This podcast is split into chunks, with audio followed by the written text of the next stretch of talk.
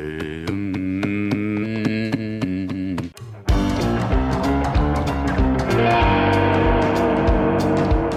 começando mais um PrimoCast, o podcast oficial do Primo Rico. No programa de hoje vamos bater um papo sobre o business da Telha Norte, uma das maiores varejistas do país no ramo de construção, reforma e manutenção. Estamos aqui então com convidados muito especiais. Gostaria de começar agradecendo Juliano Ota, surfista e CEO da Telha Norte. Oh, um prazer, Thiago, primo, outros primos que estão aqui.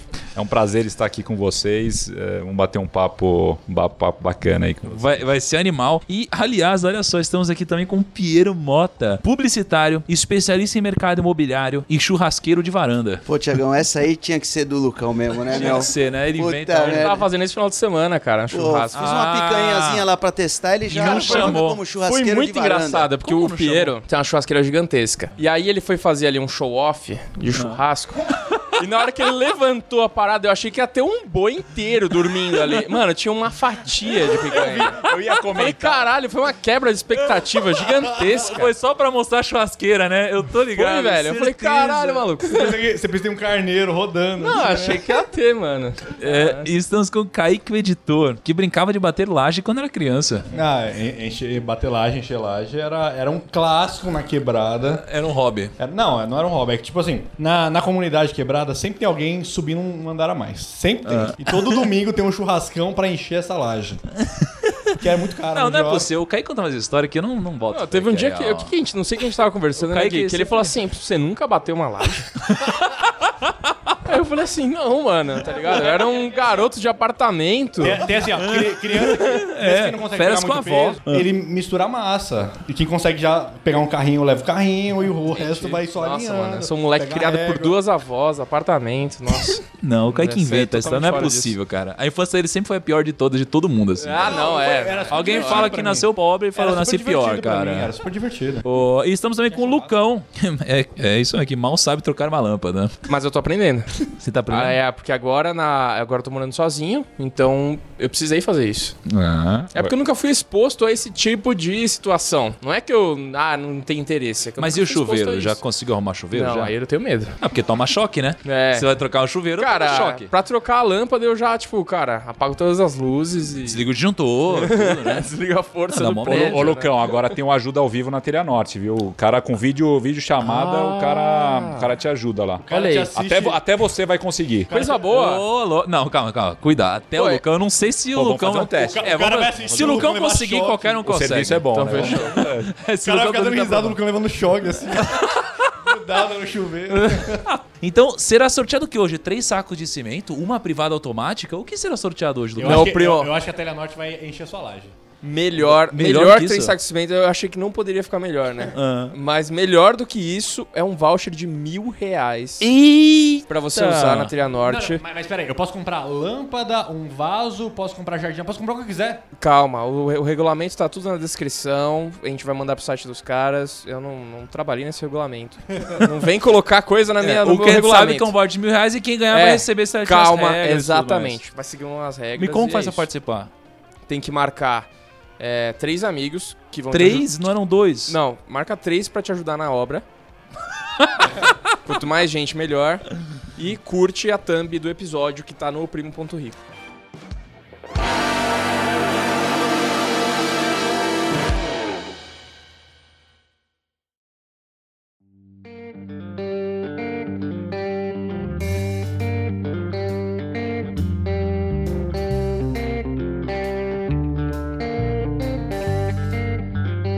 Lucão, qual que vai ser a dinâmica hoje aqui? Casa de construção é uma coisa que todo mundo precisa. E eu quero entender uma coisa. É uma coisa que todo mundo precisa, mas ninguém gosta de ir. Eu Não? quero entender. Ah, você você que, você que pensa que Você não. que pensa? Você curte? Cara, assim, o que eu vejo é quando você pega casal, com uma- filhos, Ah, mais experiência. Cara, as pessoas adoram ir lá. En- Não, é Enquanto você vai no shopping e vê Star Wars, essas coisas, o pessoal gosta de ir na telha Mas eu quero entender Ah, como é que escolher telha. Esse aqui é meu piso do sonho. Olha que bacana. Aí É que você não tá nessa fase, né, Lucão? Não, não. Você tá por que eu tô falando isso, cara? Porque é, eu sei que eu- pra muita gente é uma dor ir, mas eu quero saber como que a Telha Norte, além de todo o business, como é que eles funcionam, cara? Como que você trabalha a experiência de- do cliente Um lugar que as pessoas vão lá porque, cara, puta, preciso ir comprar essa parada, tá ligado? Caramba, Você não, mas não é entendeu? assim. Ah, eu entendi, mas é, é que, cara, pra muita gente é mais legal ir em um- uma loja de construção do que no shopping, velho. Você tá falando com um vendo- gente, é que tá gastando 18 milhões de reais na reforma de uma casa e ele tá adorando escolher piso. Nossa, é. O primo... Escolher piso é um baita hobby, Não, velho. mas eu dei, eu dei uma sinopse, eu dei uma sinopse pior do que a sinopse da Netflix. Não, foi uma né? sinopse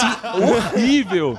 Gente, a gente vai entender a fundo o business da Telha Norte, a gente vai saber quando abrir IPO se você vai querer investir ou não. Pronto. Isso, empreendedorismo, negócios, história, EBITDA. criação, EBITDA, fundação, É, ROI. marketing, ROI, ROI, que Exato, EV, market share. market share, market plan. cap, cara. Dá pra tomar um dryer antes aí?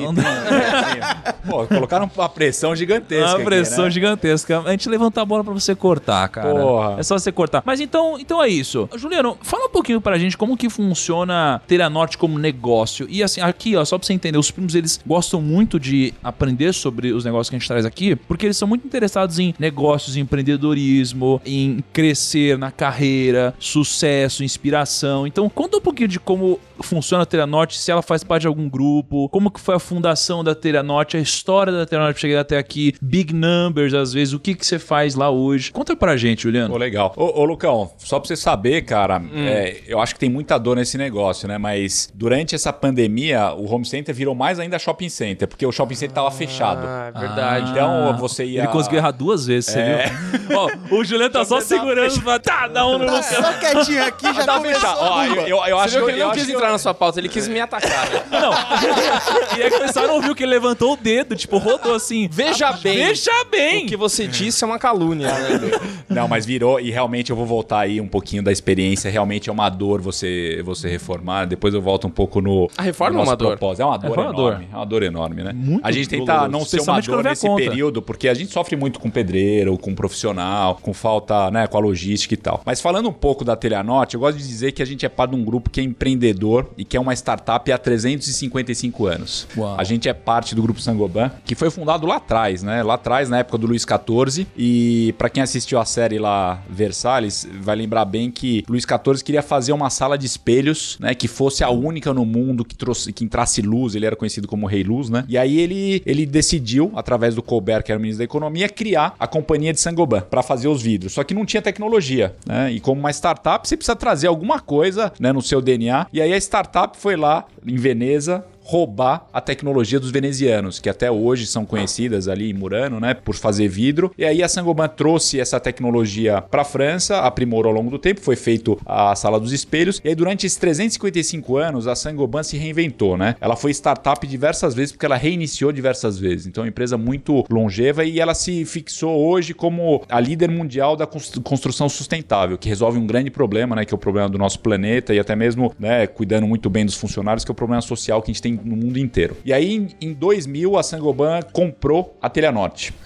que era uma Em 2000. empresa... 2000. Foi público essa transação aí ou não? Foi público? Não, não foi pública. Não? Foi, era, era de dois irmãos. Foi uma transição pequena. Naquela época, a Telhanorte tinha, tinha sete lojas. Hoje a gente tem 73. Então a gente multiplicou talvez por 20 aí o faturamento, ou, ou, ou 15 aproximadamente. E naquela época, a Sangoban estava entrando no varejo de materiais de construção. Né? E naquela época eu não estava aqui. Eu estava na França. Eu entrei na Sangoban na França. Né? E eu já conto um pouco da minha história. Mas aí a, a Telhanorte tinha sido fundada há um tempo. E aí foi uma, um período de expansão muito grande aí nas atividades. A gente comprou três empresas nesse meio do caminho. E, e hoje a gente é entre um e o dois do mercado, né? Nós, nós nos brigamos aí com, com, uma, com uma bandeira verde aí, né?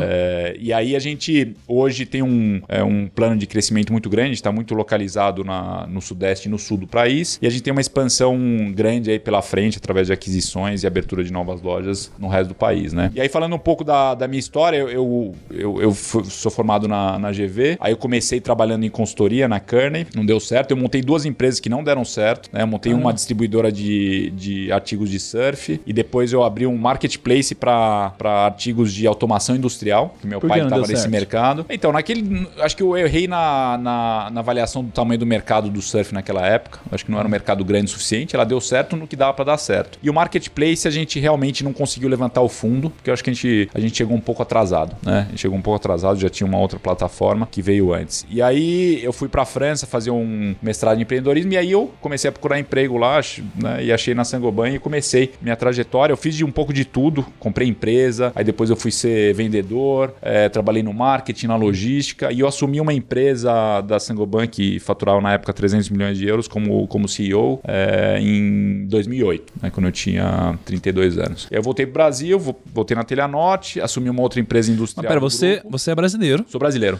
E aí você foi pra França pra estudar, acabou trabalhando lá. Acabei trabalhando lá e eu fui repatriado. E aí, legal. Na verdade, eu voltei pro Brasil. Eu não queria voltar pro Brasil, né? Eu já tava lá há nove anos. E aí, minha ex-esposa, a gente teve o segundo filho. E ela falou: Ah, temos que voltar pro Brasil. Aí eu voltei pro Brasil. E foi, foi, foi muito bom voltar pro Brasil. Agora eu não quero sair mais do Brasil. Ah, e aí você aprendeu a tomar vinho na França. Aprendi a tomar vinho na França, né? E aí começou naquela história lá. Eu falei pra você de contrabando, já que antes de você perguntar, eu já vou adiantando, né? Ah, já entregou, né? Então eu já entreguei já, né? Aí eu, pô, comecei a gostar de lá, aí eu tinha uma, uma certa adega lá, não dá pra trazer tudo na mudança, deixei uma adega lá e toda vez que eu vou lá eu trago uns vinhos. Não é contrabando, porque você pode trazer até 12 litros, né? Então eu vou trazendo, vou manter no meu hobby, Aí você arredonda né? pra cima, né? Tipo, arredondada pra cima, né?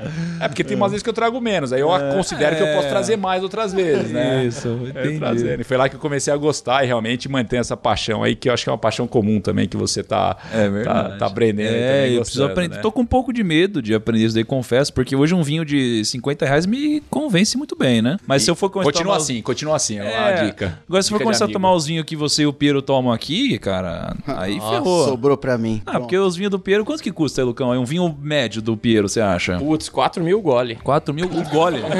É, lá não é por garrafa, é por gole. É. Nem por taça. Não, aquela, aquela fatia de picanha do Piero lá é pouca porque, mano. É que só coube, né? Nossa, é. É só coube bicho. Só acha um lugar específico do planeta. Aliás, aquela fatia parecia estar esturricada, não tava muito cozida, Não, não. aquela era fininha, bem fininha. Essas palavras aí. E, e aí, me fala uma coisa. O, vocês. O que vocês vendem exatamente na Telha Norte? Pô, a gente vende de tudo, desde a fundação, né, da, pra fazer a laje lá do CAI, né?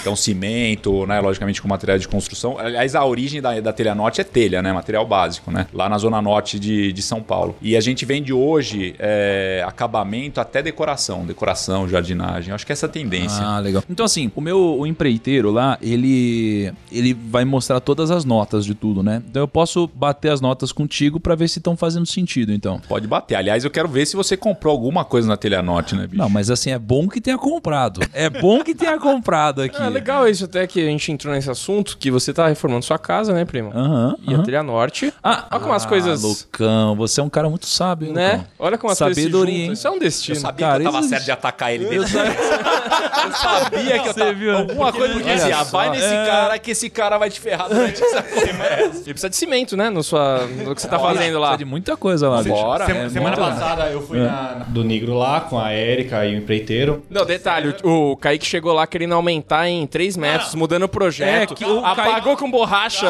o projeto da arquiteta e falou: não, vai ser assim Aí a arquiteta agora. começou a falar, eu falei assim, não, não, tem que ter isolamento acústico, sim, é o estúdio, blá blá blá. E o Negro depois recebeu a conta. E ele não ficou tão feliz com O a Kaique é um demente. Kaique aumentou em 3 milhões a obra do primo. É, ele acha que é simples esticar. Só que ele não queria barulho, Kaique, ele não queria é ruído. um bunker, é um estúdio. Beleza? Colocou a mão na massa lá, matou a saudade da... Não, eu olhei aqui Você não ajudou lá a a construção? Não, você tem que ver. É que, é, é que assim, reforma de rico é uma coisa maluca, né? O negro saiu na segunda, terça-feira já não tinha piso na casa, quarta-feira já tava tudo quebrado e tinha, sei lá, quantas pessoas ajudando naquela obra. Então, reforma de rico é uma coisa muito maluca. É diferente. Não, tem, Diferente. tem umas 20 pessoas lá, cara, eu acho. É, então. Na, na reforma de pobre, a gente primeiro reforma o piso, aí quando vai reformar o teto, o piso já tá velho, e quando vai pintar as paredes, o teto já tá mofado. Agora, me explica uma coisa, é, Júnior, eu sei que tem toda a sabedoria do mundo. Por que que, assim, isso é um grande mistério, tá? Pra mim é um grande mistério. Por que que, é, quando você resolve fazer uma obra, ela sempre demora mais do que previsto, ela sempre sai mais cara do que previsto, e sempre você acaba, no meio do caminho, mudando coisas que você já tinha decidido que não iria mudar, cara? Acho que tem várias coisas aí. Putz, isso aí que torna a jornada da obra fascinante, né? Acho que tem uma... Fascinante. Fascinante. Engraçado que é sempre, Fascinante pra Telha Norte. Essa merece, essa merece. É, isso que torna a fascinante como negócio, né? Ele, ele só faltou ele adicionar como negócio, entendeu? Não, é porque é incrível, cara. Assim, é sempre pra cima. Nunca alguém fala, ah, Thiago, parabéns. Sobrou um milhão. Economizou. Sobrou, sobrou um milhão. Aí, cara, sobrou um milhão. Não, é sempre, ó, Thiago, preciso fazer mais um TED aí. Não, mas com a, telha, com a telha norte vai sobrar, você pode ficar. Ah, garoto. Tá anotado, agora isso daqui. Vamos lá. Não, putz, eu acho que é, é assim porque é uma jornada emocional, né? Todo mundo faz obra e normalmente o gatilho de uma obra é emocional, né? Pô, você vai fazer um novo projeto profissional, pessoal, pô, tem filho, vai casar, né? O ser humano, a emoção é, muda a cada momento. Então, quando você vai olhar a obra, que nem o Kaique falou, né? Ele, ele acrescentou quanto? 3 milhões na sua obra. Por quê? Ele sentiu uma emoção ali, ele falou assim: eu vou, Emocionou de mim, eu me vou contribuir junto. com o primo para que ele tenha uma, uma casa mais bacana e tal. Tem essa questão aí, realmente, o Jaque, né? Que a gente fala sempre, que eu falei que é fascinante. Ah, realmente é muito, é muito. É muito forte, né, na obra. E, e- e poucas jornadas assim de compra são tão emocionais como a da obra, né? E tem um outro fator, né? Que eu acho que talvez seja o mais importante, tirando as brincadeiras aqui, que é a desorganização desse setor, né? É, quando você vai conversar, infelizmente, né, com um empreiteiro, às vezes com um pedreiro, ele te dá uma estimativa que é uma estimativa muito básica. né? Esquece coisa. E vocês sabem bem, né? E, e eu acho que é fascinante pro nosso lado, porque esquece, e aí a gente tem muita oportunidade de fazer outras vendas, né? Se fosse tudo muito planejado, ia ser uma coisa chata, porque a gente não ia ter. Então, muitas vezes a nossa loja é o aconselhador que você não tem no seu prestador de serviço. Então, a nossa loja tem uma importância enorme nessa parte de aconselhar, de, ass- de assistir, porque a gente tem essa carência. E assim, eu acho que no Brasil é pior ainda. Eu, eu tive a oportunidade de trabalhar lá na França, na Espanha e na Itália. O profissional ele tem outro nível. Né? Não tô querendo desmerecer o profissional brasileiro, não é constatação. Né? O nível de educação na, na, na Europa ele é muito mais alto. Então, o que acontece na Europa? O profissional que vai instalar para você, ele compra o material para você e ele entrega o pacote instalado. Isso pequeno, tá? Não tô falando das construtoras. Então você tem lá um, um- um reformador de banheiro. Ele é ele sozinho. Não tem ninguém que ajuda ele. Mas ele vai lá, ele compra, ele tem capital de giro, ele consegue financiar isso ou financia através da loja. E ele te entrega o serviço colocado, faz com orçamento bonitinho. Eu, eu mesmo fiz reforma lá assim e eu tinha eles como os clientes. Então, acho que é isso que acontece, né? Agora, eu vi na pandemia aqui que, por exemplo, eu moro, moro hoje, né, muito perto do Grupo XP, que é onde eu passo a maior parte do meu tempo, quando eu tô viajando e tal. E agora eu tomei uma decisão de morar mais longe, né, do que esse local, pra ficar numa casa, um lugar maior. Então, pô, tão reformando, tão fazendo tudo isso. Só que eu percebo que muita gente no Brasil tem feito a mesma coisa, né? Percebeu que, ah,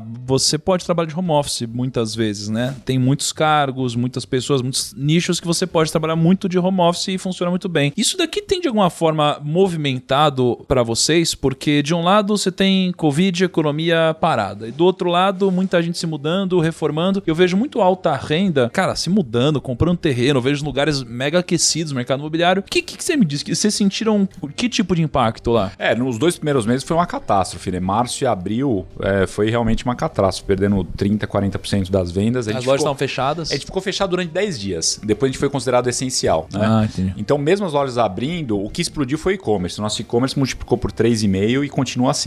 Né? Quanto que representava antes o e-commerce? Há muito pouco, representava por volta de 2%, hoje representa por volta de 6, 7%, que é um benchmark já no Brasil e até mesmo no, no, no mundo, né? Cara, tipo, você vai comprar telha. É, é um mercado De- ba- bastante físico, né? Mas vai mudar bastante isso, né? É porque é uma venda muito consultiva, muito né? consultiva. É muito difícil você consultiva. comprar pela internet mesmo, se você não entende nada. Porque, porque o, cara, o cara que já Já vai tem que ser o comprar... prestador de serviço. É, o cara que já vai comprar já vai com dúvida já. Ele fala assim, será que cabe aqui? Nossa. Aí ele mostra pro vendedor. o vendedor Exatamente. assim, Tem "Não, isso, tem eu Você precisa comprar é uma coisa que melhor." serve, né? Não é aquela coisa. Mas o- acho que a tendência é a seguinte: é, é que tenha também essa parte da, do físico, mas quando você está numa obra, você vai diversas vezes, né? No, na loja. Então você pode, em alguns casos, comprar online, algumas vezes você vai. Mas que você tenha sempre contato com o vendedor, que é aquele cara que tira as dúvidas para você, né? O que aconteceu depois disso, em maio e junho, é que as pessoas usaram como shopping center mesmo o home center, porque tava tudo fechado. E aí começaram a passear, tava tudo aberto, né? Ah, vou fazer uma coisinha em casa. Começaram a usar mais a casa. Pô, aí tem que consertar o sifão, a privada, a tomada, a lâmpada. E aí começou a ter um momento da demanda grande. E aí você começou a olhar uma parede que você olhava uma vez por ano, você começou a olhar cinco vezes por dia. Aí você falou, puta, essa cor não tá legal, tem um buraquinho ali. Ah, e se eu colocasse um quadro, um porta-retrato? E aí começou a explodir decoração. Pra você ter uma ideia, as gamas de decoração, organização da casa, jardinagem, estão crescendo 60%, 70% com relação ao ano passado. Por quê? Porque as pessoas estão melhorando, todo mundo tá em casa, passando- cara. Isso A aí- casa virou academia, escritório. Então eu quero ficar melhor na minha casa. Isso faz super sentido que eu tenho a parede que é em frente da minha mesinha assim, já tá me enchendo o saco já. Aquela branco lá, eu tô, falo, meu, eu tô vendo que cor que eu pinto aquilo, porque eu não aguento mais ver a cor daquilo. Eu já coloquei dois quadros assim, pra ver se muda a ideia, mas. Que isso, cara? É quando você fica em impressionante. casa, a parede branca atenção tá te incomodando. coisas. Você tem um móvel quebrado lá, mas você fica tipo do- duas, três horas acordado na sua casa, aí você dorme, acorda, vai trabalhar. Quando você fica o dia inteiro em casa, você vê aquele móvel lá, você fala, mano, não aguento Até o mais. rodapé te incomoda É. quando você ficou o dia inteiro em Vou casa. jogar fora isso aqui. Não, mas é verdade. E aí tem esse, esse fenômeno. O que, o que foi complicado é que os nossos clientes profissionais, eles não estavam podendo trabalhar, né? E ninguém estava querendo aceitar o pessoal em casa. Então o pessoal começou a fazer por si mesmo. Por isso que eu falei desse ajuda ao vivo. A gente colocou isso para a pandemia, talvez fique depois. A gente começou a ajudar as pessoas que não, que não faziam nenhum trabalho manual a fazer isso Pô, através você do pode botar o videochamada. Kaique lá pra tirar a dúvida da galera. Então, o Kaique, eu vou, eu vou uma participar laje, o dessa Kaique ajuda, ao ajuda. vivo aí. Eu Faz vou- assim. Vocês investem nesse, nesse sentido educacional também, criando conteúdo e tal? Pô, imagina uns vídeos, tipo, como trocar lâmpada. Vocês têm um, Deve tipo uns ser, canais no YouTube, muito views. umas coisas Temos, assim? temos canal é? no YouTube. E, e vai bem? Vai Quantos- bem, Quantos vai bem. inscritos vocês têm? Então, hoje, hoje a gente tem muito pouco acesso, né? Porque é, eu acho que a pandemia revelou muitas deficiências que a gente tinha e muitas oportunidades. Uma das deficiências que a gente tinha é a questão do YouTube e das redes sociais. A gente tem- Nossa, isso pra vocês é. Nossa, eu penso muito potencial. Tem que ter um negócio junto aí, Lucão. Vamos Nossa, Não, sem brincadeira. Não, tem muita coisa. Porra! Muita Você coisa. tem que estar lá, pessoal, como trocar uma lâmpada. Tem que Não, eles vão, eles vão. Eu já conversei com o Piero aqui em bastidores, eles vão entrar num projeto nosso aí que a gente tá Opa, fazendo. vamos lá. Ah, Se for nesse sentido Já tá, aí. eu já assinei tudo. Cara, você Já assinou tudo? você, joga, você joga no YouTube como trocar o chuveiro, tem vídeo de 780 mil views. Que isso? Mas é da é Telenorte? é Mas é da. Telenorte? Não é? não é. Tá Ah, vendo? então tem que ser. Olha a oportunidade na mesa. Ó, no Google, o custo por clique, na verdade, de chuveiro deve ser o quê? Pelo menos um, dois, três reais, ué. Tá, pelo menos. Não é? Deve Aí você pega ser caro. 780 mil views, vezes dois reais, a gente tá falando aqui, cara, de quase 1 milhão e 600 mil. E a gente não tá cobrando nem metade disso, cara. É.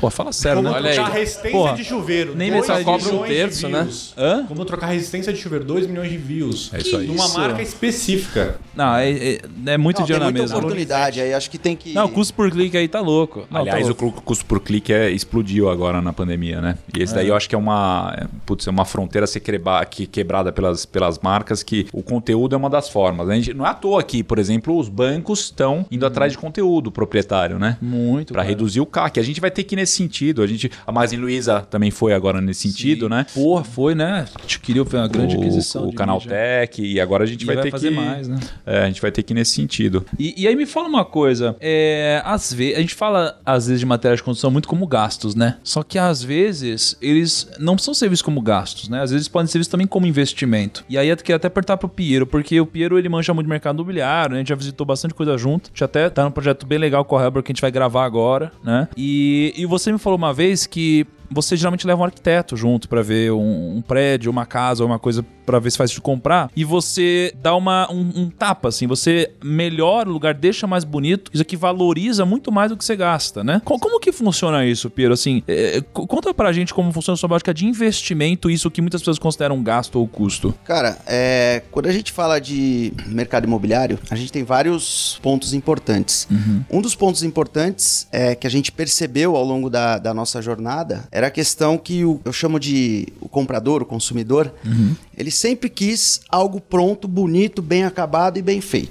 Então a gente, quando a gente vai fazer uma, uma compra de um imóvel, a gente leva um arquiteto para entender se aquele imóvel está em boas condições, se é apenas um. A gente vai dar um, um banho de loja ali, fazer uma, uma pequena reforma, ou se há necessidade de derrubar tudo e fazer tudo do zero.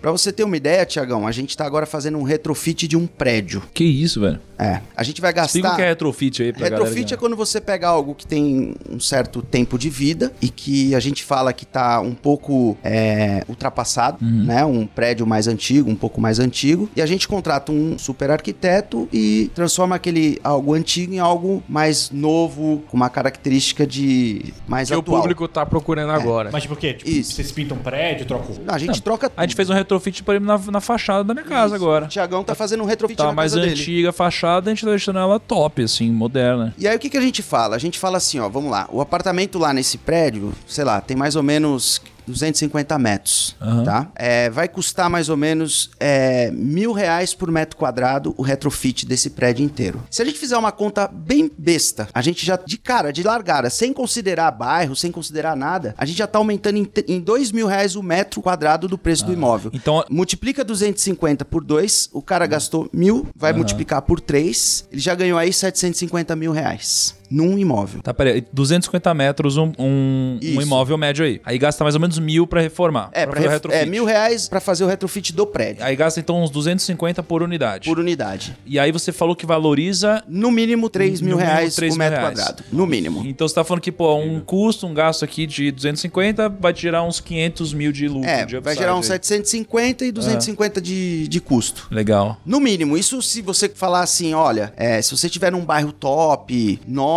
super espetacular, aí você tá falando de 5, 6, até 10 vezes o valor Agora, do investimento. quando você tá falando de. Tô com um pouco de dúvida aqui. Quando você fala desse tipo de gasto, esse dinheiro, é, esses mil reais por metro quadrado, vai no que geralmente? Vai em, sei lá, em acabamento, em, sei lá, mudar piso, mudar fachada, mudar. O, o que, assim? Pra onde que vai esse dinheiro? Esse dinheiro vai, primeiro vai pro arquiteto, uma parte pequena, Tá que bom. ele que faz todo o projeto. projeto. Isso. A gente investe bastante na fachada do prédio, na frente do prédio, no hall do prédio, na parte de baixo do prédio. Uhum. Entendi. E normalmente a gente dá uma melhorada na fachada quando eu digo do na parte externa mesmo do prédio, porque o que tem que tomar cuidado no retrofit é você não perder a característica do prédio. Uhum. Então a gente tem bastante cuidado com isso e geralmente a maior parte do dinheiro vai na parte de baixo do prédio, ali Uhum. no hall, na academia, nas áreas comuns do prédio, que é onde ah, Que é onde as pessoas vêm quando vai vender, vai dar um Outra passeio. coisa que eu sempre falo, ninguém me escuta. Garagem. Quem mora em prédio, o único lugar que você vai duas vezes no mínimo por dia a garagem. Aham. Nesse prédio a gente acabou de reformar a garagem, ficou espetacular, maravilhoso. Então assim, eu dou a dica, cuidem bem da garagem. Eu acabei de visitar um imóvel para comprar, né, que a gente tá fazendo aquele projeto. Puta, prédio lindo, apartamento lindo, tudo maravilhoso. A hora que eu desci na garagem, eu falei, o carro não entra aqui direito. Puta, pera rapidinho. E a garagem é horrorosa. Tomem bastante ponto de atenção com a garagem, porque é um lugar que todo dia, toda hora, todo mundo tá indo. nos Já deu pra imóveis. ver que o Piero não tem um Uno, né? Se o carro dele não, ah, não entra na garagem. Não, não, não é que não entra. Você. Não é o golzinho Não, quadrado. você uma dica que eu vou dar aqui é assim: pegue seu carro, se você tiver carro no caso, e estacione na vaga, vê como é que fica. Eu já vi gente comprar imóvel quando chegou no primeiro dia. Não, vaga ruim Foi não dá. estacionar, falou: meu carro não entra aqui. Ah, aí E fodeu. é super comum, muito mais comum do que vocês imaginam isso acontecer.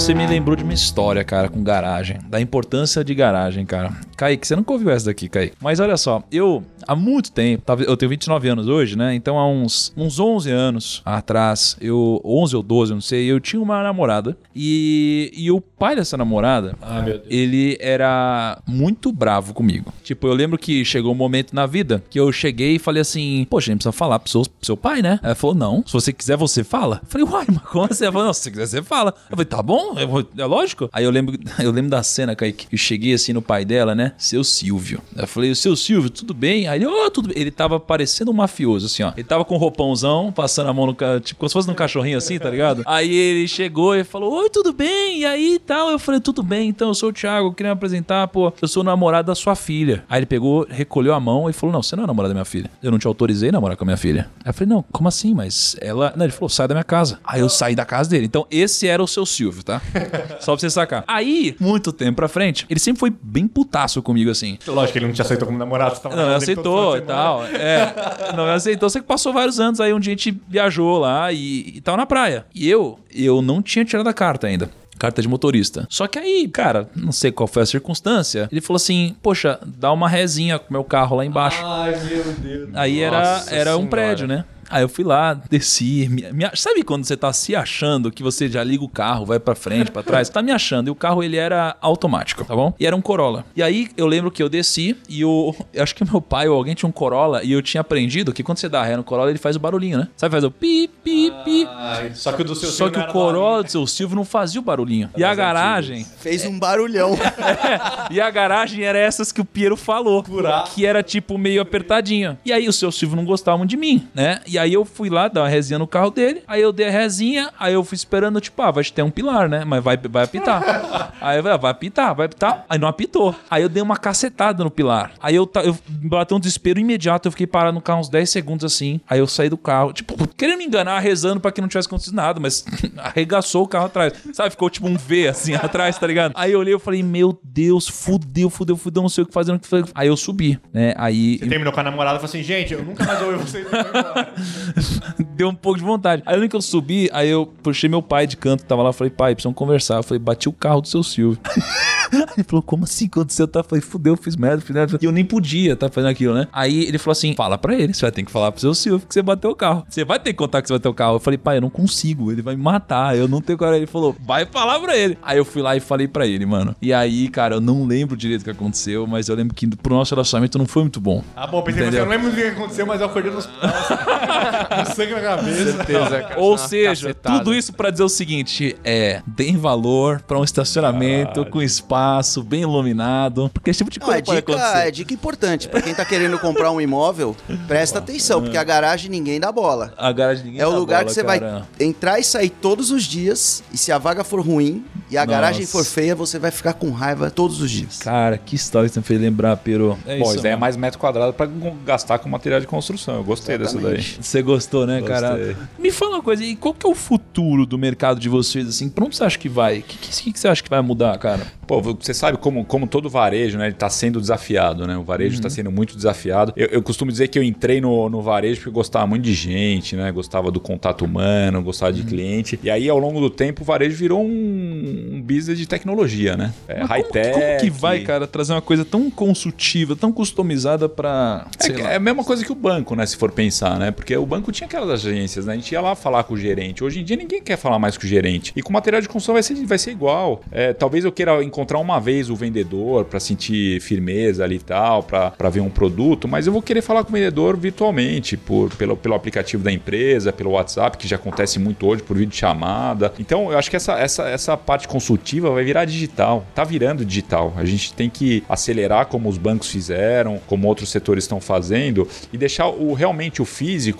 para as experiências mesmo, né? Para eu ver lá, ah, putz, esse daqui fica mais legal, compor um piso com, com sanitário, com quadro e tal, é, para fazer alguma coisa especializada, eu encontrar minha arquiteta com- junto com o vendedor. E aí também utilizar a loja, se eu estiver perto da loja, eu quiser ir para a loja. Acho que a tendência, o que, que é hoje? O papel da loja física mudou completamente, né? Virou ponto de experiência e hoje em dia virou muito ponto de conveniência. Eu vou lá, eu quero retirar rápido e se eu estiver passando lá perto, eu não vou querer me deslocar muito. Por isso até que a gente abriu loja de bairro, né? Para estar mais próximo dos nossos clientes. Aí o, e o cliente vai querer ser, não vai querer ficar em fila, né? Conveniência. Então esse é o grande problema dos varejistas que tem só ponto de venda físico. Porque o ponto de venda físico, ele não é mais que nem antigamente que era o ponto de venda. O ponto de venda hoje é pelo aplicativo, pela internet, pelo mobile, até mesmo pelo telefone que você compra, paga e você não precisa ter a transação no ponto de venda, né? Então quem não, não olhar para isso vai estar vai tá, vai tá ferrado. Então eu acho que vai ter muita loja, né? Loja pequena ou loja grande, inclusive, e que vai fechar. A gente tem alguns casos no nosso setor de, de, de empresas que estão entrando em recuperação judicial porque não avançaram no digital. Então é um mundo mais digital, inclusive no nosso setor, um mundo mais consultivo, só que digitalmente, e a gente vai precisar tirar essa fricção da, da obra, né? Um ponto de fricção de loja de material de construção é a entrega. E A logística, A logística. E eu, eu, e eu falo abertamente desse setor porque a gente já foi muito ruim e hoje a gente é o melhor. Em 2010, quando eu voltei para o Brasil, a gente tinha a pior logística é, do mercado. Tanto que a gente crescia bem menos que os concorrentes. Hoje a gente tem a melhor. Como E- que vocês mensuram isso? ah, o NPS, pesquisas de cliente. Quanto que é o NPS hoje serviço. vocês? Hoje está mais de 50. Legal. né, que é bem acima do, do que o mercado traz. Hoje a gente é a única empresa que está há vários anos como RA1000, que é o selo de qualidade do Reclame Aqui. nós somos o melhor do mercado, tanto aqui em São Paulo como no Rio Grande do Sul. A nossa, a nossa loja virtual também entra nessa, nessa categoria. E, e essa, essa é, a- eu acho que uma coisa que fica: as empresas não podem mais errar na execução como elas erravam antes. O É, cliente hoje- hoje... ele troca. E fora a experiência líquida, né? Eu, eu compro no iFood e chega lá em uma hora. Por que, que eu não vou comprar material de construção e não vai chegar em uma hora? E por que não vai chegar direitinho? É, com custo de R$ 9,90? Tanto que nessa pandemia a gente colocou, não é em uma hora, né? Em até 6 horas, mas a gente tem um nível de serviço de 100%. A gente entrega em até 6 horas por R$ 9,90. Material de construção. Que doideira. Tá. Agora, quais são os macroindicadores que no seu segmento vocês utilizam? Tipo assim, cê- é, é PIB, tem alguma, vocês usam INCC? O que, que vocês usam de indicadores? A gente assim? usa, normalmente, a gente faz um mix entre o PIB da construção e o PIB. né? É, então a gente sempre usa como média os dois para ser o nosso indicador de base. Aí a gente olha muito o desemprego. O desemprego é, é um dos três grandes indicadores: desemprego, aí renda, se o nível de renda está aumentando ou não. E depois tem a questão do, do acesso ao crédito, né?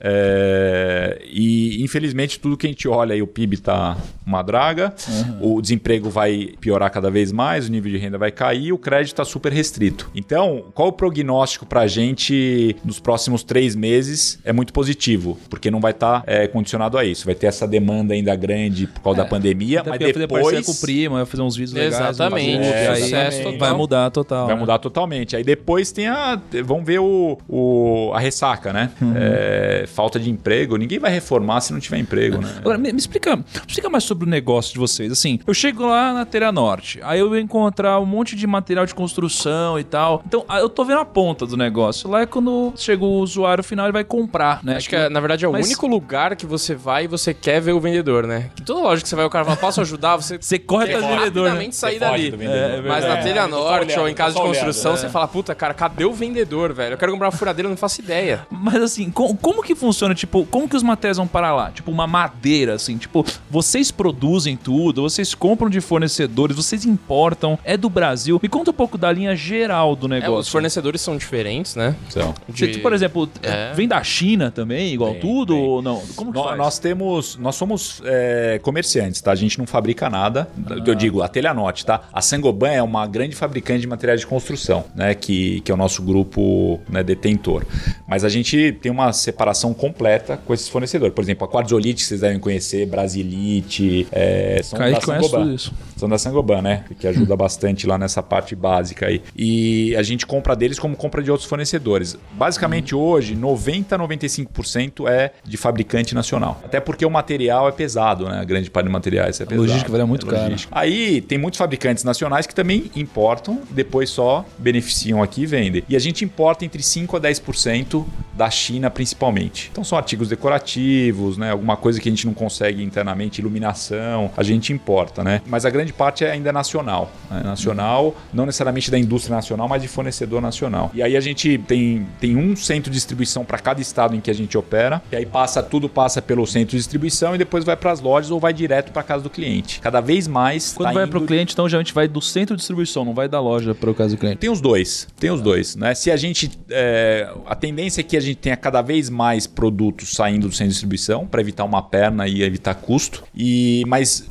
Hoje o que acontece também é como a gente quer entregar rápido, às vezes a loja está muito mais próxima do cliente do que o centro de distribuição. Então o que eles chamam aí de ship from store está cada vez mais comum. Então a gente tem, por exemplo, fazer essas entregas expressas está saindo das lojas. Entendi. Isso é da loja de São Paulo, de Porto Alegre. E é um negócio de margem baixa? Margem, margem baixíssima. né? Então tem muita escala e a gente precisa ser grande para poder ganhar algum dinheiro nesse, nesse mercado. Primeiro que é margem baixa, por quê? É, a margem bruta não é ruim. A margem bruta, né? Quando você olha o preço menos o custo da mercadoria, não é ruim. O que, que, o que, que é ruim nesse negócio? Você precisa ter muito vendedor. Você precisa ter muita gente na, na- nas lojas para atender o cliente. Porque o que- porque do falta lado de vista educação, socia- então. É, falta educação do. Ah, igual investimentos, do- cara. Exatamente. Mas, mas em outros países, sei lá, porque às vezes a gente vê, eu vejo muito programa de reforma americano, e lá tem os empreiteiros, ou tem aqueles caras que o cara faz tudo, É constrói que a lá casa os caras não botam parede, lá os caras botam uma parede que você É, quer. parede sei de madeira. Mas, é mas existem outros produtivo. países onde a galera é, é mais, sei lá, Educada? Né, do it yourself, assim? Muito mais. A França, que é o país que eu mais trabalhei, eles são totalmente do it yourself, que eles chamam de bricolagem, né? Sim. Tipo, lá eles que fazem a própria obra muitas vezes? Fazem muitas da obra. Eles tiram férias pra fazer isso. Caramba. O hobby, o hobby do francês, né, do francês típico, é tirar férias pra fazer a tal da bricolagem. E não Eles toma fazem. banho mesmo lá, cara? Tem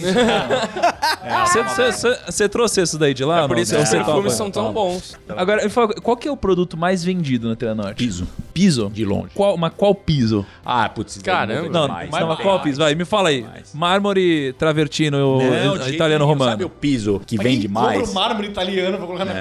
É, o- é é o- Quem- aquele quem porcelanato compra isso? Quem de- compra, é, Pedro, essas Aquele coisas. porcelanato de 29,90, Porcelanato, né? 34,90, porcelanato. Mas deixa eu te perguntar, vocês têm cálculos de margem de perda? Porque eu, imagino que, tipo, sei lá, vocês compram toneladas de metros de areia e não chega pra vocês o que você comprou, porque, tipo, no transporte vem caindo. Vocês compram 10 mil isso? pisos, deve quebrar. Não, se ele comprou, tem que chegar. É que, Cara, por exemplo, areia eles transpo- tem transporte de navio ou, caminhão. Vai caindo areinha durante o caminho. assim. Como que você Caralho, sabe essas Kaique. informações? Pô, Kaique. Não, porque é. Vai, vai caindo, vai caindo nas quebradas. É, vai, vai caindo nas Vai quebradas. deixando. Mas quando aspas, chega, eles né? pesam de novo, pô. A gente pesa, a gente tem no, no CD balança, a gente pesa, mas a, a perda é muito forte, porque quebra, por exemplo, Quebra. piso, que é o nosso principal produto, apesar de não parecer, é muito frágil, né? Quando você manipula pallet de piso, quebra muito. então a gente tem. quebra. Mas o grande problema, que é, o- que é o segundo grande fator aqui, baixa a nossa margem, é a questão da logística, porque são produtos pesados de baixo valor agregado. Então eles quebram e realmente é muito caro transportar e armazenar. Você precisa de muito espaço. A gente tem um CD, o nosso maior CD tem 60 mil metros quadrados só para piso, basicamente. Então realmente custa muito, onera. Então quando você chega, você parte casa de uma margem bruta boa e depois você vai chegar na margem líquida, é muito baixa. E aí, o, o que que... Sabe, o que que são produtos que vocês têm margem alta lá? Então, margem alta,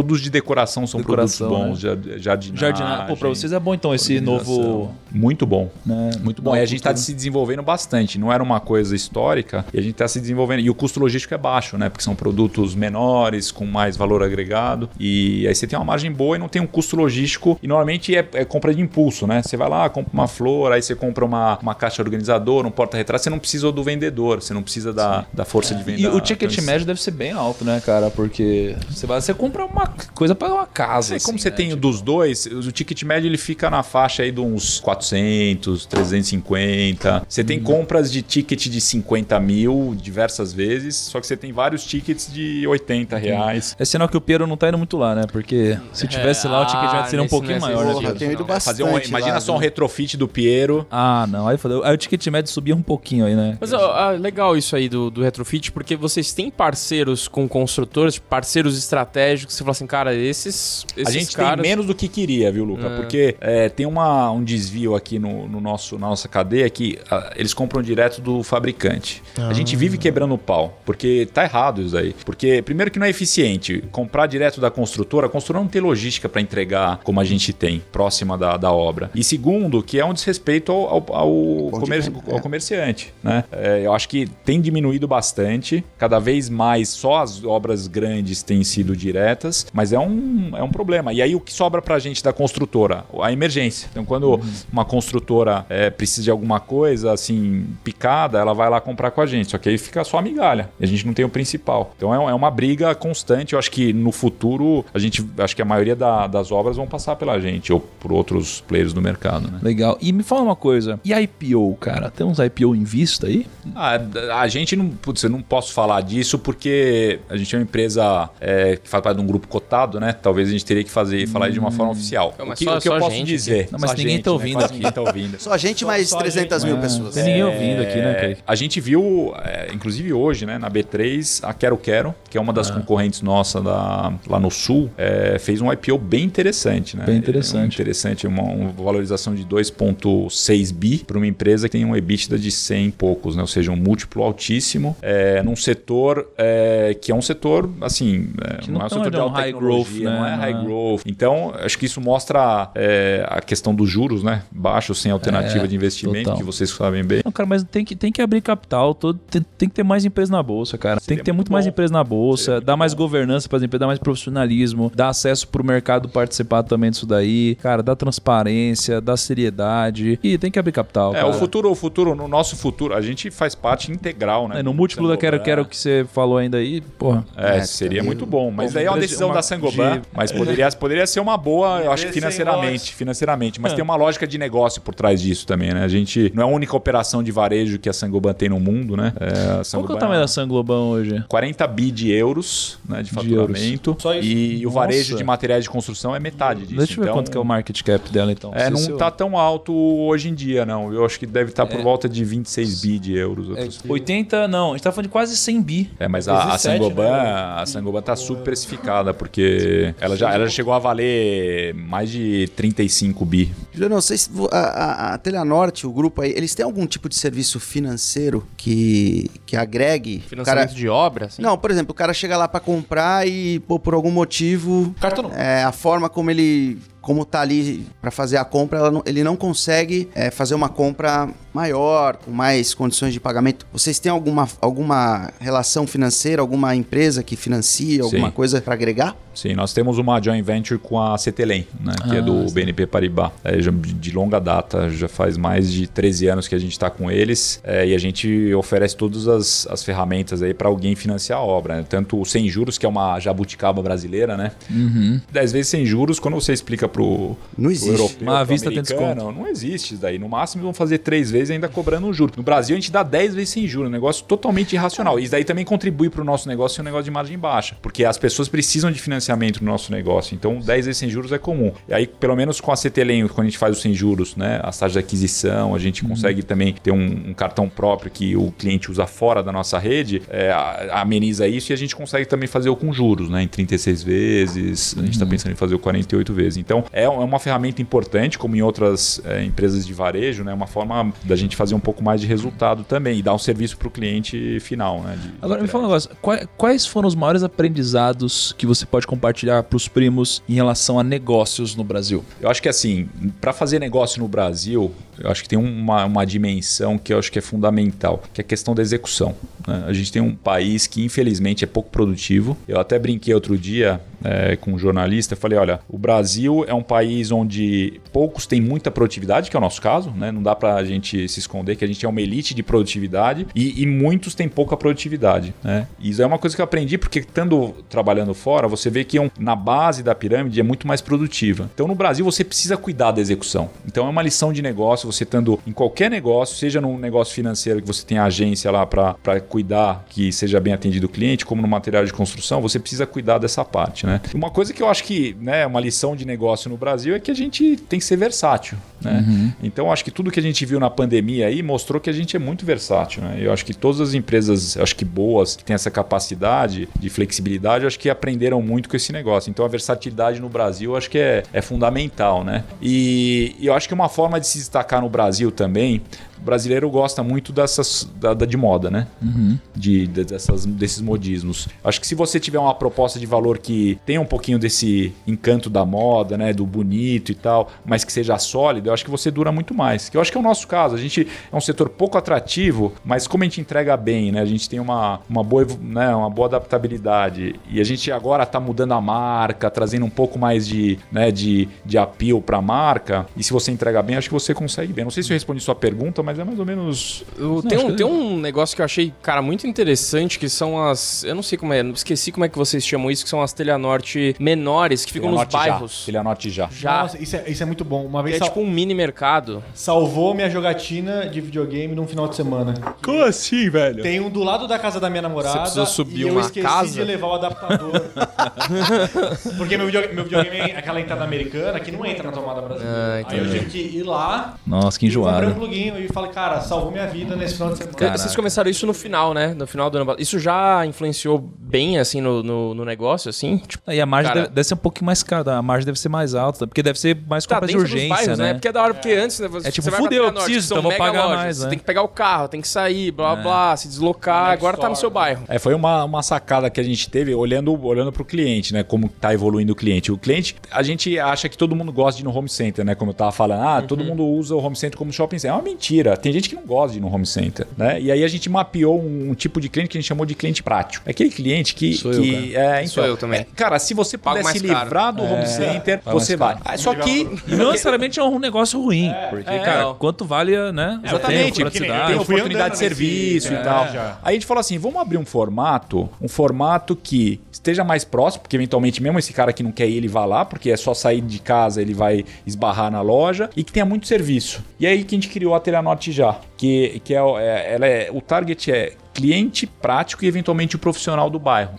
E aí tem os serviços, todos os serviços digitais, né? Então pode comprar por WhatsApp, pode comprar é, por telefone, pode comprar pelo site, pode retirar lá se quiser. É, tem um serviço, tem a prateleira infinita, ele pode comprar todo o home center numa loja de 300 metros quadrados. Olha aí. Caraca, que Então legal. é super interessante e é, pra gente é muito bom, porque é muito mais fácil achar ponto de 300 metros quadrados do que achar ponto de 8 mil metros quadrados. Isso dá, né? E qual que é, assim, qual foi o pior erro que você já cometeu? Ou os piores erros que você já cometeu que você se lembra? Eu acho que o, talvez o erro que a gente cometeu como Teleanote, que a gente está correndo atrás agora, é não ter investido nessas categorias de produto, decoração, jardinagem antes. A gente poderia estar surfando essa onda. E seria tipo um toque stock ou não? É, seria um, é, é um material de construção mais toque-stock. Tá. A gente deveria ter, ter acoplado essa, Entendi. essa parte aí mais cedo. A gente estaria. Agora, a Tox Talk já é um lugar que a, gente, que a gente gosta de passear, por exemplo. É já, já vê diferente. Você É. gosta de ir, tipo, ah, aqui e tal. Então é por isso. Ah. Porque o material de construção ele, ele, ele te remete à dor. Aham. A Tox Stock te remete ao prazer. Entendi. Entendeu? Aquele prazer de você passear e tal. E é isso que a gente. Acho É que a, a isso. gente, a gente insistiu muito. Ah, nós somos especialistas em material de construção. E, e aí eu acho que foi um grande erro. Um grande erro e, a- e talvez os players, né, os concorrentes que investiram mais nisso, estão ganhando mais dinheiro do que a gente. Mas, Mas- a gente está acelerando. Mas falar que você tem, vocês têm uma vantagem desse ao vivo aí, porque eu deixei de comprar esse final de semana um móvel porque não tinha vídeo na internet como que era, sabe? Porque é foda às vezes você comprar um móvel, alguma coisa pra sua casa, que só tem a fotinho lá. Ah, e- Se tivesse um ao vivo do cara me mostrando o móvel, Kaique, muito mais me fez falta um ao vivo quando eu fui montar aquela bike de, Um milhão de dólares. crossfit, né? puta, já Meu amigo, me entregaram Não, uma mas bike peraí, eu lá. te mandei um PDF Nossa. com o manual. PDF, Botou, botou uma enrascada. PDF não dá. Ó, olha só, o vídeo vai virar o PDF de amanhã. Ajuda ao vivo, por que, que é legal? Porque num negócio desse que você nunca viu na vida e você nunca vai ver de novo, cara, o, o vídeo não é suficiente. A gente falou assim, a gente precisa dar um negócio, porque o, o cara olhar e falar assim, ó, ali você tá fazendo errado e tal. Pra algumas coisas, né? Não dá pra fazer pra tudo. Mas pras coisas mais sensíveis, o ao vivo, assim, é o vídeo chamada. Não vídeo, é vídeo chamada. Então talvez, né, pra essa coisa aí da bricolagem, se o ajuda ao vivo seja mais legal. Depois tem que ver financeiramente se a gente É, vai conseguir por-. Porque aí depois você vai pedalar na bike e ela desmonta e você cai Desmonta. no chão de casa da varanda.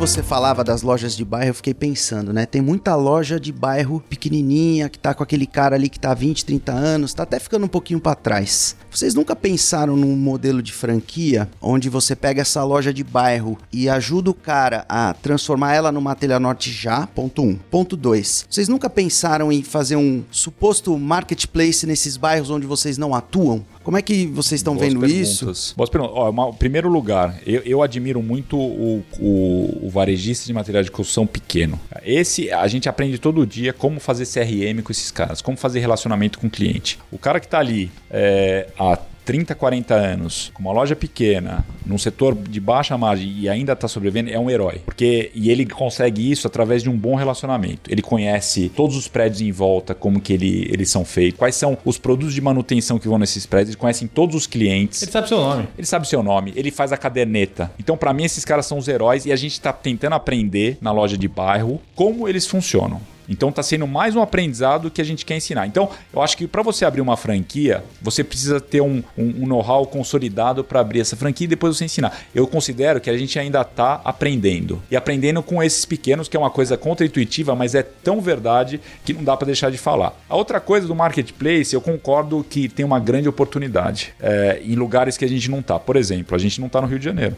E a gente tá implantando, começando a implantar no Rio de Janeiro. A gente tá com ambições sem ter loja. Sem ter loja. Você vê como que tá mudando, né? É, com base logística. Então a gente tá estudando bastante isso. Como que a gente se implanta numa praça que tem grande potencial, que é uma complicação, porque o Rio de Janeiro é uma complicação para operar, todos os varejistas falam, sem ter loja e vendendo bem com custo mais barato. Então acho que tem um- uma grande oportunidade no É, futuro. porque eu vejo, por exemplo, você vai numa loja de bairro, ele, ele fala, pô, esses grandes estão acabando com a gente, tal, tal, tal. Eu acho que é um momento de juntar forças, trazer know-how pra esse cara, tecnologia, é, uma série de coisas que eles não têm, e ao mesmo tempo vocês ganharem muita escala com isso. Exatamente. Tem um caminho. A, a grande dificuldade é assim: integrar os pequenos é muito difícil. Tem, uma, tem uma empresa que está fazendo isso, é, pegando os pequenos, tentando trazê-los para o modelo que eles querem. Eu não sei se é factível. Tá? O, que, o que eu sei é que tem, esse, tem um valor aqui e tem a gente que está aprendendo e que tem outras capacidades. Como juntar esses dois, ainda na minha cabeça não está não tá formada a ideia. Tá? Não, acho que talvez tentar é, é, formatizar, né? colocar numa caixinha os pequenos também não sei se é uma boa alternativa. Né? Não sei se É, eles vão se adaptar. uma empresa que faz isso, mas em um segmento totalmente diferente é a Ambev, né? É. A Ambev pega aquele, aquele bairro, Isso, local, isso aí. bairro assim, dá uma roupagem nova, cadeira nova, deixa tudo novo, mas agora é exclusivo. Envelopa tudo com. com E, e logo da da gestão, escola, né? Porque esse cara do pequeno comércio, eu acho que o grande diferencial das grandes marcas, grandes redes, ele não tem capacidade de gestão de negócio. Então acaba que ele, ele não só performa, toca, né? ele tem a sensação de que ele tá ganhando dinheiro, mas no final do dia ele tá perdendo dinheiro. E talvez uma Telha Norte já por trás, com certeza faria o cara, porque assim, a marca... Primeiro ponto, né? Você tem uma super marca ali, gestão pro cara e pro consumidor é maravilhoso. É, é uma das vias aí interessantes mesmo, viu? É porque às vezes o cara ele foca em vender baixando o preço no desconto e a- ao invés de focar em agregar valor com branding, né, de matéria norte que aumenta a margem do cara, sei lá. É, muito bom. Mas aí, então, só pra terminar aquela pergunta, o, e qual foi o maior erro na sua carreira? Porra. Maior erro e maior aprendizado na carreira, né? Que antes você falou também da Telha Norte. É, eu Uma acho- cagada, é pode compartilhar mesmo. Puta, eu eu deveria ter entrado na, no mercado financeiro. Deveria ter entrado no mercado de educação financeira. Educação financeira. E montar no canal quem no sabe YouTube. atra- tra- trabalhando com vocês aí, né? Manda seu currículo, manda seu currículo. Seu currículo. o Piro é escroto, né? é isso que Manda seu currículo. ah, tem tempo, é. Inclusive tem uns projetinhos aí. que- Coisa boa, hein? Aprendizado. Eu, eu acho que eu tive um grande aprendizado quando eu, eu como eu tava comentando com vocês, eu, eu quando eu saí da GV, entrei em duas empresas super estruturadas, né, na P&G, na Procter, depois para na Kearney. E aí eu, eu falei, ah, eu quero, eu quero ter outra via, né? Não quero ter essa via de empresa multinacional americana, tal. Aí eu fui abrir um negócio, né? E aí o primeiro aprendizado foi que eu fui abrir um negócio eh, e eu tive uma grande confusão entre negócio e prazer. Não que a gente não possa misturar os dois, eu acho que tem que misturar os dois, mas você não pode confundir, né, o potencial de mercado com o potencial de prazer.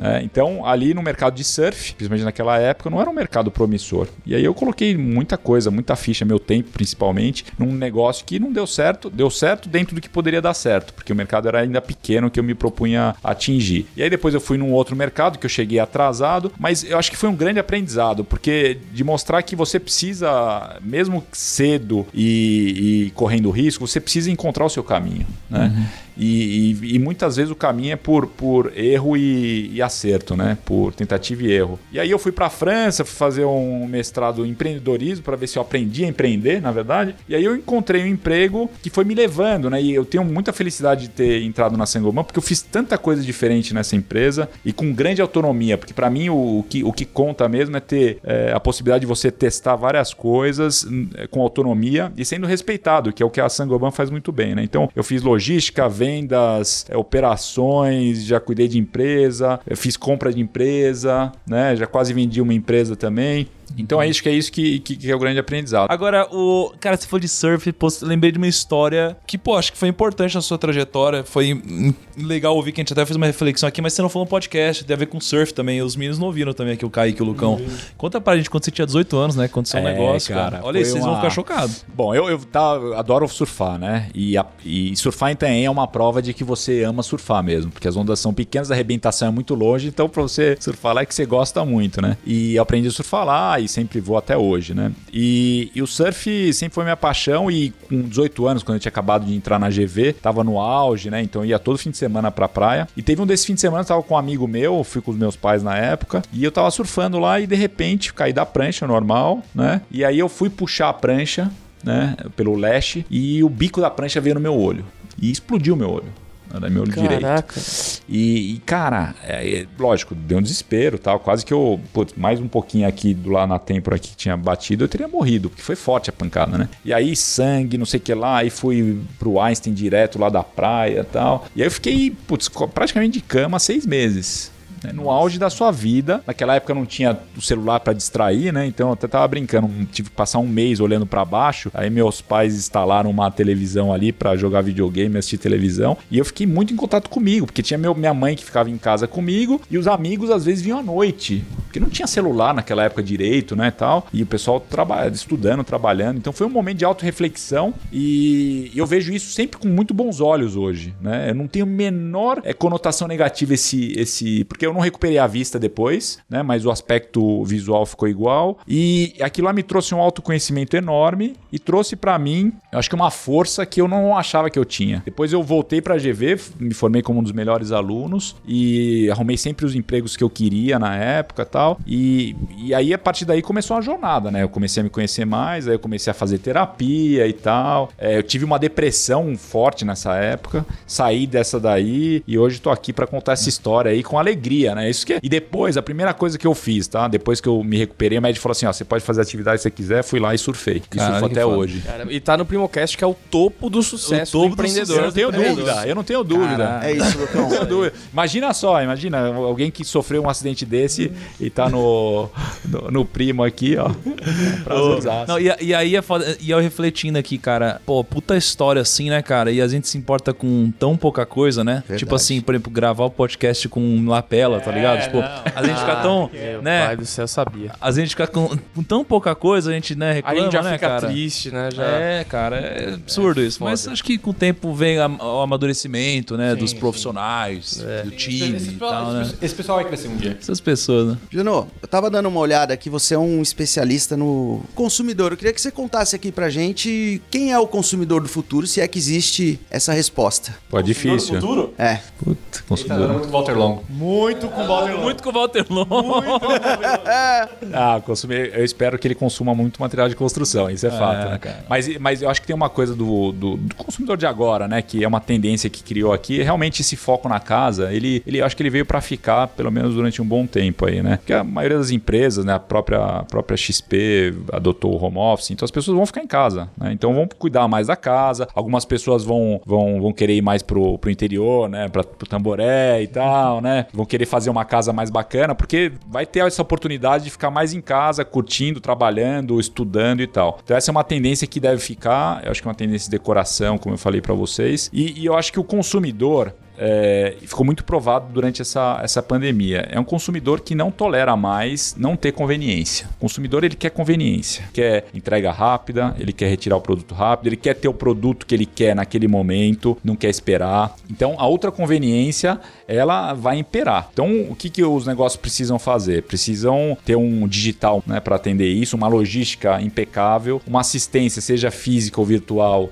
para atender essa necessidade do cliente. Então tirar o que a gente chama aquelas fricções, né? todo mundo fala de jornada do consumidor e tal. Tem que, na verdade, atender bem, com fluidez, né? sem fila, sem burocracia, tudo mais simples, no toque do telefone ou no, tele, é, ou, ou- ou- ou no mobile, ou no. onde o cliente quiser. E o cliente é volúvel, né? Hoje o cliente é volúvel. É muito fácil você trocar a Telenote pelo concorrente, porque é só ele apertar um botãozinho no celular, ele trocou. Não tem nada que, que o prenda. E aí tem uma tendência das empresas, né? Que é eu tentar fazer aquele ecossistema para grudar o cliente lá dentro, como estão fazendo né, os, os, os, os- sistemas financeiros, a, os marketplaces da vida, né? Magalu, né, principalmente, que eu acho que é o principal player aí, que está tentando trazer através de cashback, através de fidelidade, através de novos serviços, para que o cliente não saia, porque o cliente é volúvel, né? Então isso é uma característica muito grande. E infelizmente eu acho que tem uma tendência que deve ficar aí pelo menos um ano, que é questão da sensibilidade ao preço.